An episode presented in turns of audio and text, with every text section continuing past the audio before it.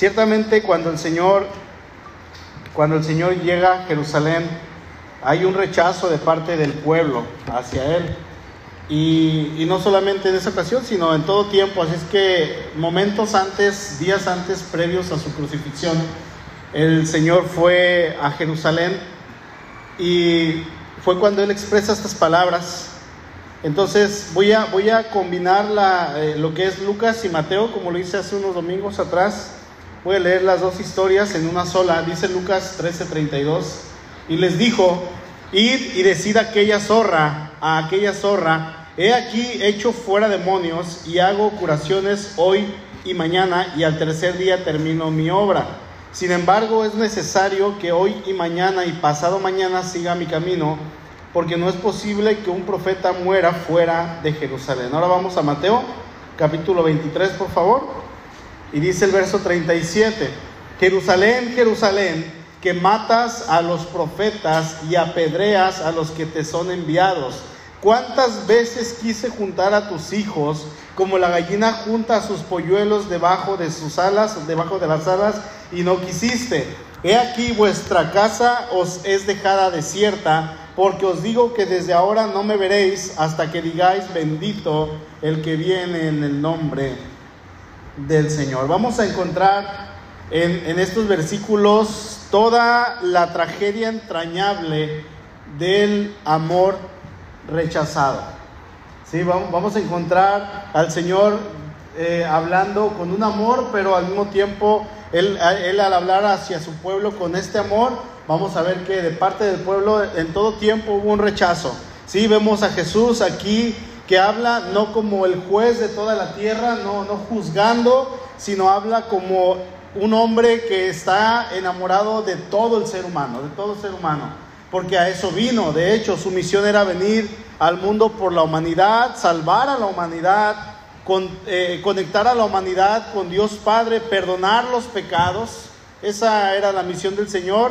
Y obviamente cuando Él nos perdona nuestros pecados, eso nos da una nueva clase de vida que antes no conocíamos, una vida ahora en Cristo, ¿verdad? Y esta vida es para todo aquel que le acepta. Sin embargo, el Señor hace un lamento por Jerusalén en esta ocasión porque el pueblo al cual Él venía, este pueblo le rechazó y no quisieron saber nada de Él, absolutamente nada. Uno de los versículos base que el cristiano debe tener, lo decíamos el domingo, ahorita lo mencionó el hermano Luis, es Juan capítulo 1, versículo 12. ¿Quién se lo sabe? A ver.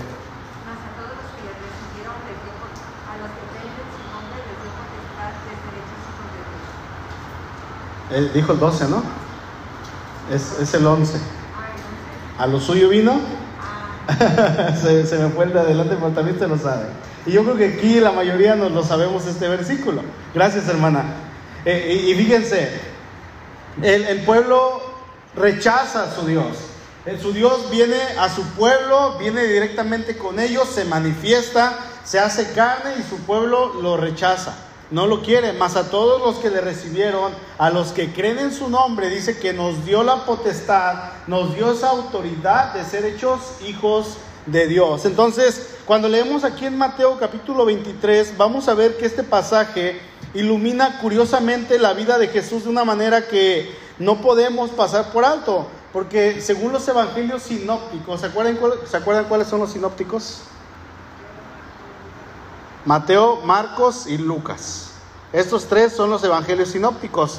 Estos tres evangelios eh, concuerdan en muchas de sus historias. Recuerden que Juan es, es, una historia que va dedicada a un, un, evangelio que va dedicado a los griegos y es escrito de manera diferente.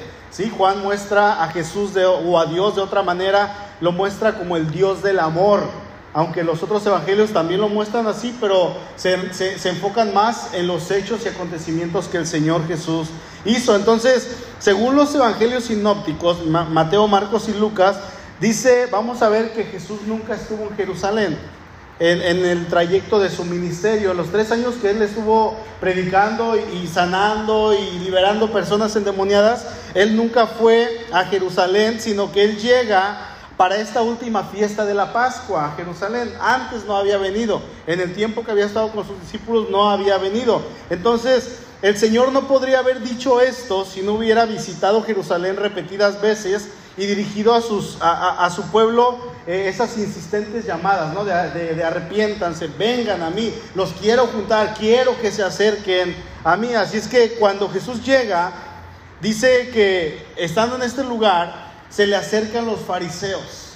Recordemos que unos versículos antes, los versículos que tenemos ahí arriba, eh, eh, el Señor acusa a los fariseos y a los escribas de ser gente hipócrita, de ser gente doble cara, de ser personas que encargaban cosas pero ellos no las querían cumplir. Entonces, terminando de hacer esto, ahora dice que se le acerca los fariseos y le dicen que se vaya, dice el verso 31 de Lucas 13. Aquel mismo día llegaron unos fariseos diciéndole, sal y vete de aquí porque Herodes te quiere matar. Y aquí hay como un choque. Vamos a tener como, como a ver, a ver, ¿qué, qué, está pasando aquí? Esto es sorprendente porque aun cuando lo podríamos leer en otras versiones, lo podemos leer varias veces, vamos a ver que el punto central es que los fariseos se le acercan a Jesús y le dicen, vete de aquí porque Herodes te quiere matar. ¿Y qué es lo que los fariseos querían hacer? Matarlo. Lo hemos visto durante todo este Evangelio de Mateo y lo hemos visto repetidamente en los últimos meses que hemos estado tocando Mateo tanto los jueves como los domingos. Hemos visto que Herodes, perdón, que los fariseos se acercan al Señor y ellos en todo tiempo están tramando cómo quitarle la vida. Se, se, acercan y hacen juntas y lo querían matar, hacen planes. El tema central de ellos en todo tiempo era Jesús. A ver, ahora vamos a hablar acerca de Jesús. Y luego decía otro por ahí, oye, pero tenemos eh, eh, los temas pendientes acerca de la administración del templo, no hemos pagado impuestos. No, no, no, no, eso no importa, vamos a hablar de Jesús. Oye, pero tenemos que hablar acerca también de esto, ya, es el tiempo de cambio de, del sumo sacerdote. Y es, no, no, no, no, no, eso no importa. Vamos a hablar de Jesús, su tema era el Señor. En todo tiempo, así como para nosotros debería de ser. En todo tiempo el Señor Jesús debería ser nuestro tema de lo que hablemos. Obviamente nosotros cuando hablamos del Señor vamos a referirnos al Señor como nuestro máximo, como nuestro todo, como nuestro Salvador, como aquel al que amamos, ¿sí o no?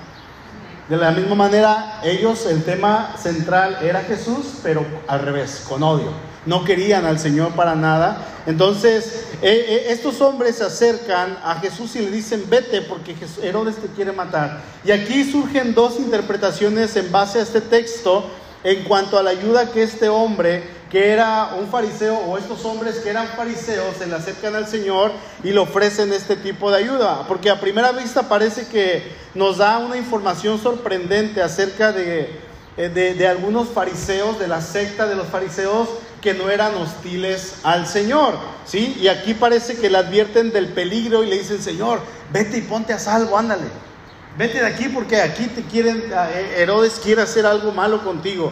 Y es verdad que en la mayoría de los evangelios, cuando leemos acerca de los fariseos, siempre, siempre vamos a verlos como personas malas personas que nos dan una imagen que quieren matar al Señor, que no lo odian, que, que, no lo, que lo odian, perdón, que no lo soportan, que no quieren estar cerca de Él. Bueno, sí quieren estar cerca de Él, pero es por morbo, es para cacharles, para ver qué está diciendo.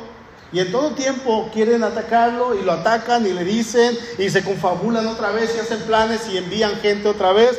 Sin embargo, aquí vemos que los judíos mismos eh, ellos sabían que había fariseos buenos y había fariseos malos. ¿sí? De hecho, es como los centuriones o los soldados romanos. Recordemos que ellos ya tenían mucho tiempo en Israel, que, que habían ganado, que habían sitiado el pueblo, había soldados en todas partes. Entonces ellos ya sabían, muchos de ellos habían encariñado con los judíos. Incluso algunos habían casado con judías y habían tenido hijos. Y, eso es parte de la historia.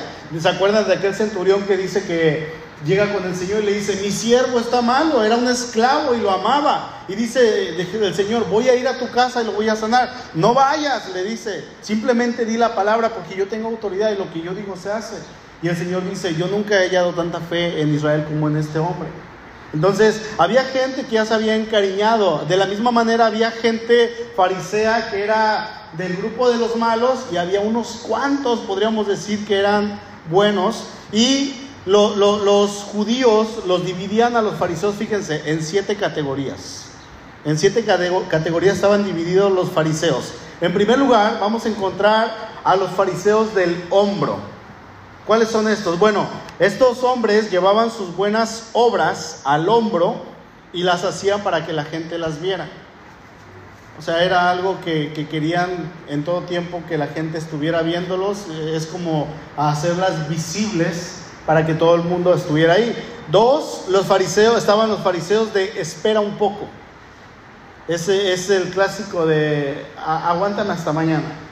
O sea, eh, estos hombres podían siempre encontrar una razón para dejar una buena acción para mañana, siempre. ¿Sí? Están los terceros, los fariseos con cardenales.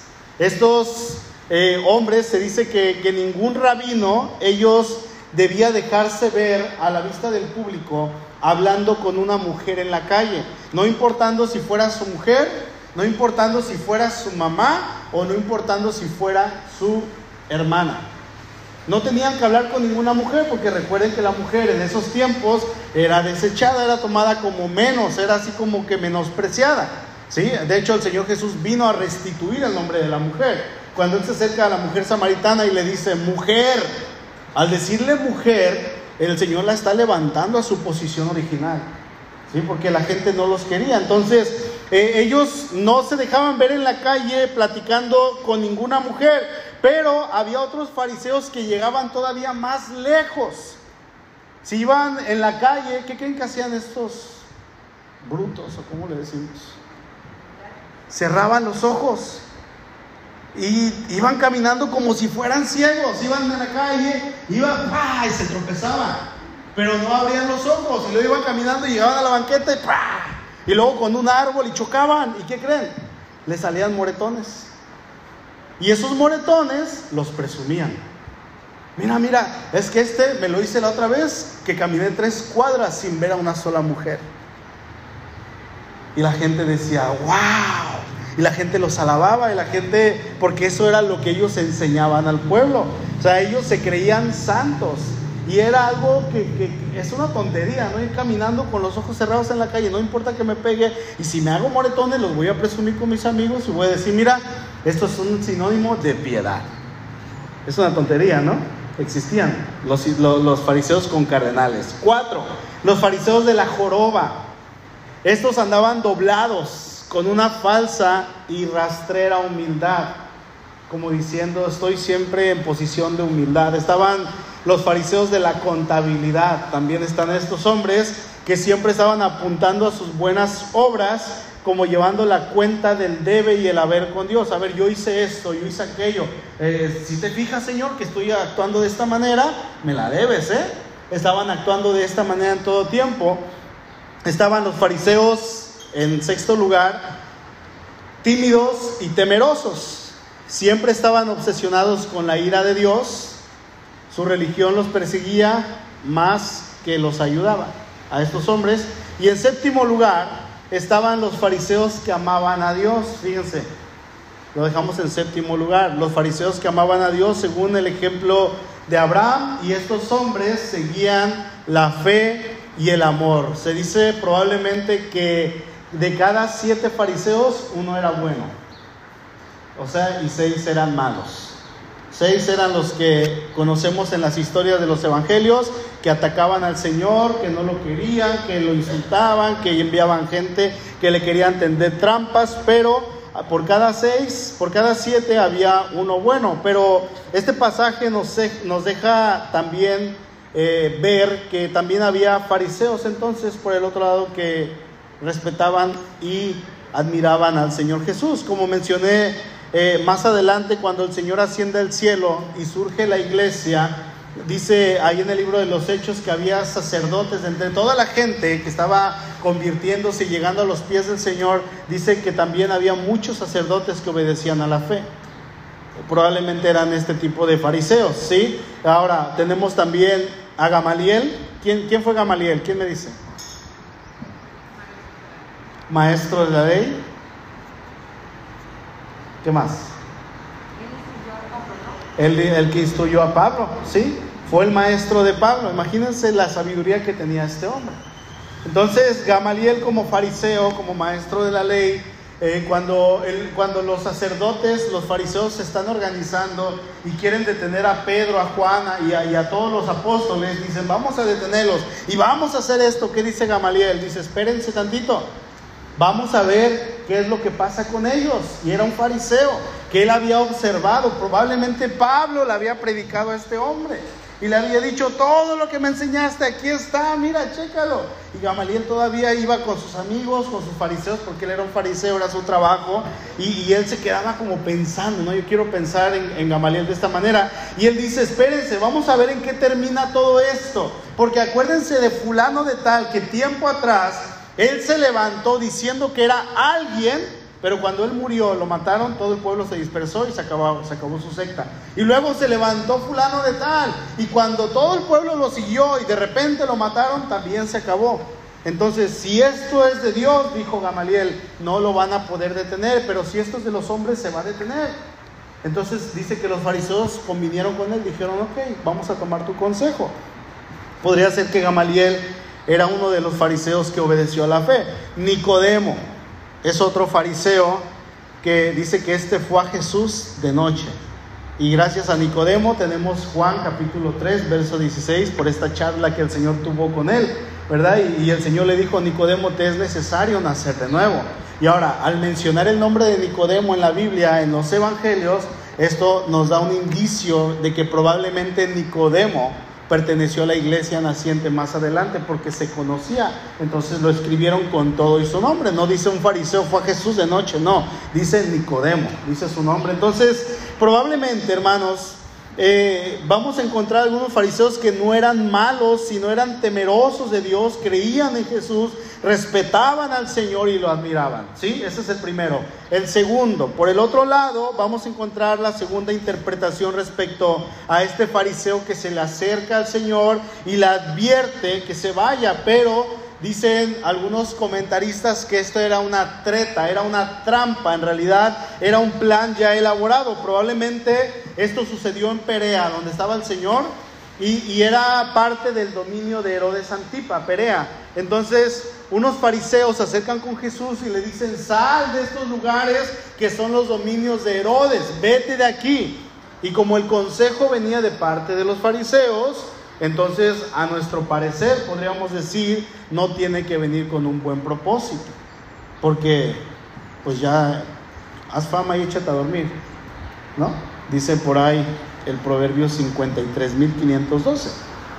Entonces, Herodes, astutamente a través de otras personas, se encarga de que el Señor se vaya de estos lugares porque era parte de su jurisdicción, porque mientras más pasaba el tiempo, vamos a ver al Señor que el Señor se hacía más popular, el Señor ganaba más carisma, el Señor ganaba más gente, la gente se abarrotaba tras el Señor Jesús, entonces el prestigio de Cristo estaba creciendo y Herodes lo que estaba teniendo probablemente era una revuelta. ¿Sí? Así como pasó con Juan el Bautista, que lo arrestó y se lo llevó y luego lo decapitó, probablemente pensó y dijo, si esto sigue así, si Jesús sigue creciendo, van a hacer una revuelta, pero que no la hagan en mis dominios porque no me conviene. No me conviene que lo hagan aquí. Entonces Herodes teme que pueda, que pueda suceder algo parecido así con Cristo en cuanto a revueltas, pero también teme a la obra de milagros. Él creía en lo que el Señor estaba haciendo. Ahí en Lucas 23, 8, dice Herodes, viendo a Jesús, se alegró mucho porque hacía tiempo deseaba verle, porque había oído muchas cosas acerca de él y esperaba verle hacer alguna señal. Entonces, Muere Juan el Bautista después de que Herodes pues lo decapita y al oír hablar de Cristo y de los milagros que él estaba haciendo, ¿qué dijo Herodes? Es Juan el Bautista que ha resucitado de entre los muertos, reencarnó en Jesús y está actuando, por eso actúan en él los poderes que tenía Juan el Bautista, o a lo mejor es otro profeta. Entonces, ¿Qué es lo que hace Herodes con este plan? A través de unos fariseos los manda y les dice, córranlo de aquí. Aléjenlo. ¿Por qué? Porque yo quiero evitar una, ¿cómo se dice? Una revuelta en este lugar. Y así ante la amenaza, los fariseos, que eran varios testigos, a ellos les convenía, si el Señor se, se alejaba y era un plan, esto era una treta, entonces iban a decir que el Señor Jesús era un cobarde y se iba a alejar. ¿Se dan cuenta? Tenemos estos dos puntos de interpretación, pero Cristo no atendió esta llamada o esta emboscada, si es que fue una emboscada. Probablemente los fariseos al decirle, vete de aquí, no era para decirle, sálvate, sino era para decirle, vete a Judea. Y resulta que en Judea el Sanedrín era más poderoso. El Sanedrín tenía más poder, tenía más gente y ellos tenían más poder de actuar en este lugar. Entonces, eh, todo se, puede acomodar a que era una treta por el otro lado. Así es que el Señor les dice en el verso 32 de Lucas 13, id y decida aquella zorra, he aquí hecho fuera demonios y hago curaciones hoy y mañana y al tercer día termino mi obra. Sin embargo, es necesario que hoy y mañana y pasado mañana siga mi camino porque no es posible que un profeta muera fuera de Jerusalén. Jesús llama a Herodes zorra. ¿Por qué le dice así? Se escucha feo, ¿no? Lo dice obviamente por la astucia que Herodes muestra en este caso. Entonces probablemente atendemos mejor a la segunda interpretación, de que era un hombre, los fariseos que se acercaron al Señor eh, eran personas que estaban tramando algo, porque el Señor le dice, eres una zorra astuta, eres alguien que está actuando con astucia porque sabes lo que puede pasar. ¿Sí? Entonces, Obviamente no tenemos que desechar la otra interpretación porque había fariseos buenos, había gente que respetaban al Señor de parte de este grupo.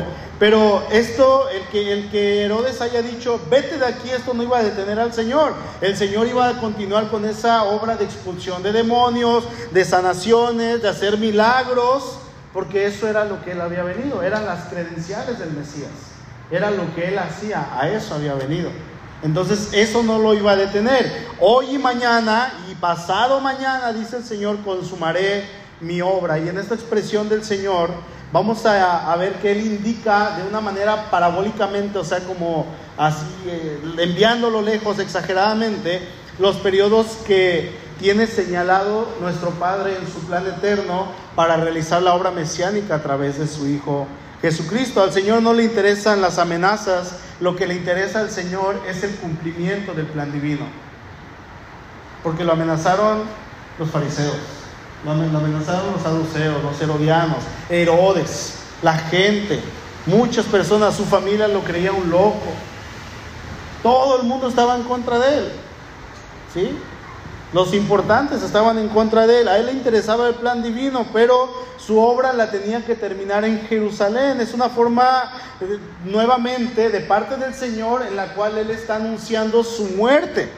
Aquí no lo está diciendo de una manera, es necesario ir a Jerusalén y que sea capturado por los escribas y por todos los sacerdotes y ser muerto. No lo está diciendo de esa manera, pero él está diciendo nuevamente, voy a morir y tengo que morir en Jerusalén porque ese es el plan del Padre. No puedo morir fuera, tiene que ser dentro.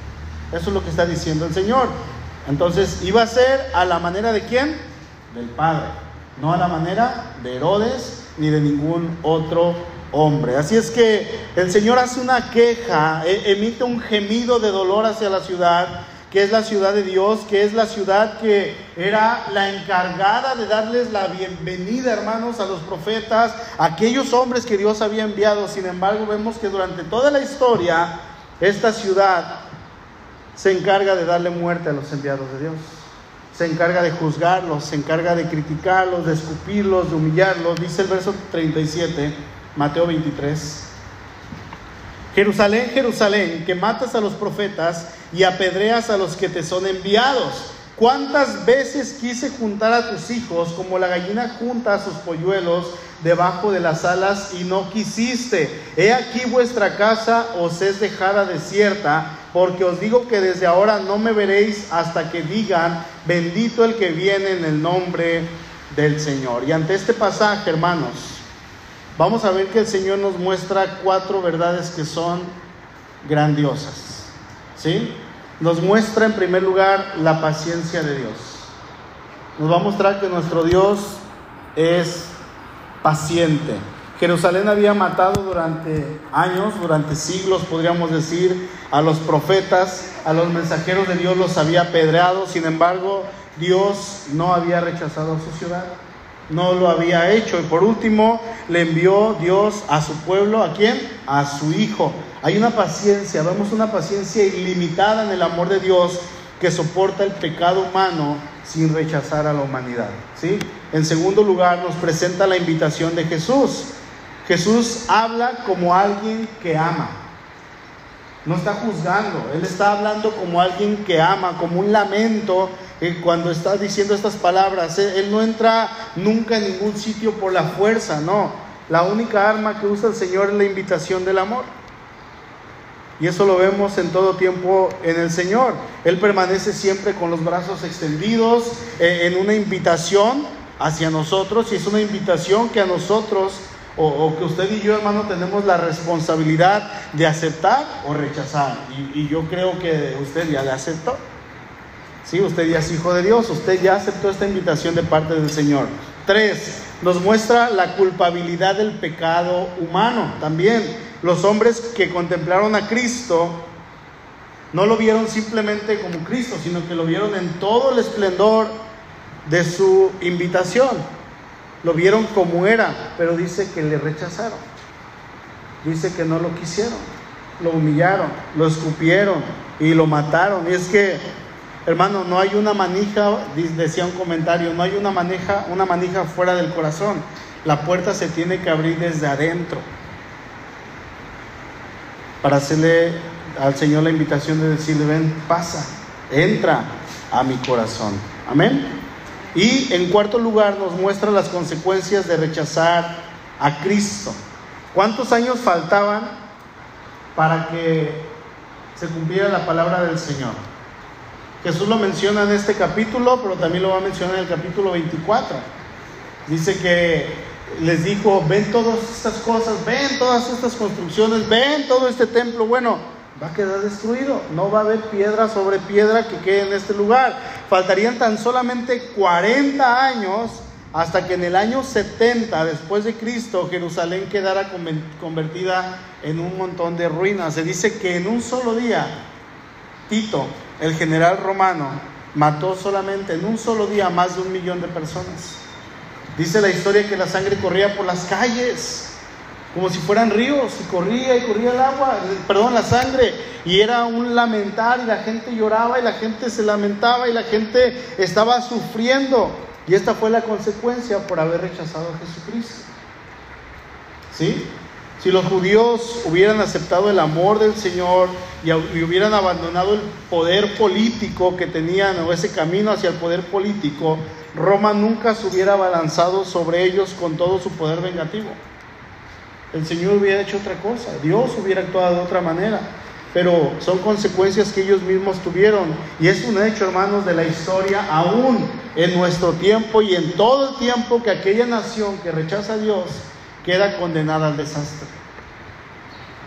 ¿Sí? Y eso empieza por nuestra casa. Si nosotros rechazamos a Dios, si nosotros eh, actuamos de la misma manera que actuó el pueblo de Dios, no queda otra cosa más que estar condenados al desastre. Vemos que Estados Unidos fue una nación poderosa y digamos lo sigue siendo, pero va en decadencia. Va en decadencia a una velocidad tremenda que dentro de poco, si sigue en este camino, Estados Unidos va a caer feo, va a caer terriblemente.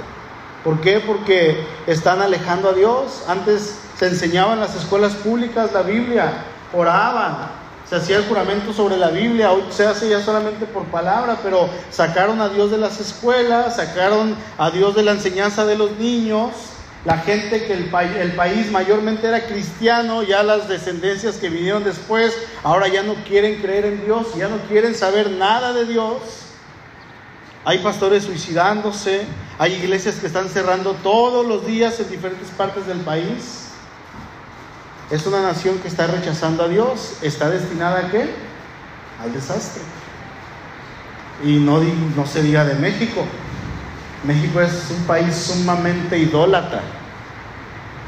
Idólatra que tiene ídolos por todos lados. Si seguimos así, vamos. ¿Cómo puede haber más desastres? Sí puede haber más. ¿Sí? ¿No estás viendo cómo estamos? ¿Te atreves a decir eso? Sí, puede haber más.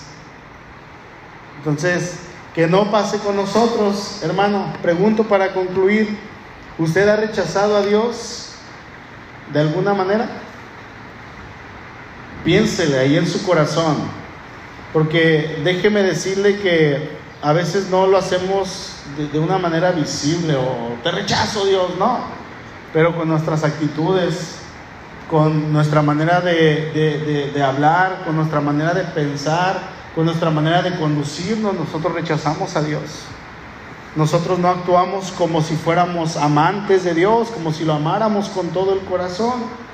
Y déjeme decirle que aun cuando usted le haya rechazado en alguna manera, en su palabra, en su mente, en su actuar, si usted ha rechazado de alguna manera, Dios siempre va a estar ahí con los brazos abiertos a nosotros, esperando que regresemos a Él que volvamos a sus brazos. Ahora, si por el otro lado usted me dice, no, pues yo tengo un corazón humilde, yo no le rechazo, yo le amo, yo sigo tratando cada día de ser como mi Señor y trato todos los días de esforzarme. Bueno, hermanos, siga en ese camino. Gloria a Dios. No se suelte del Señor, siga avanzando en fe hacia Él y no le rechace. Avance hacia nuestro Señor Jesucristo.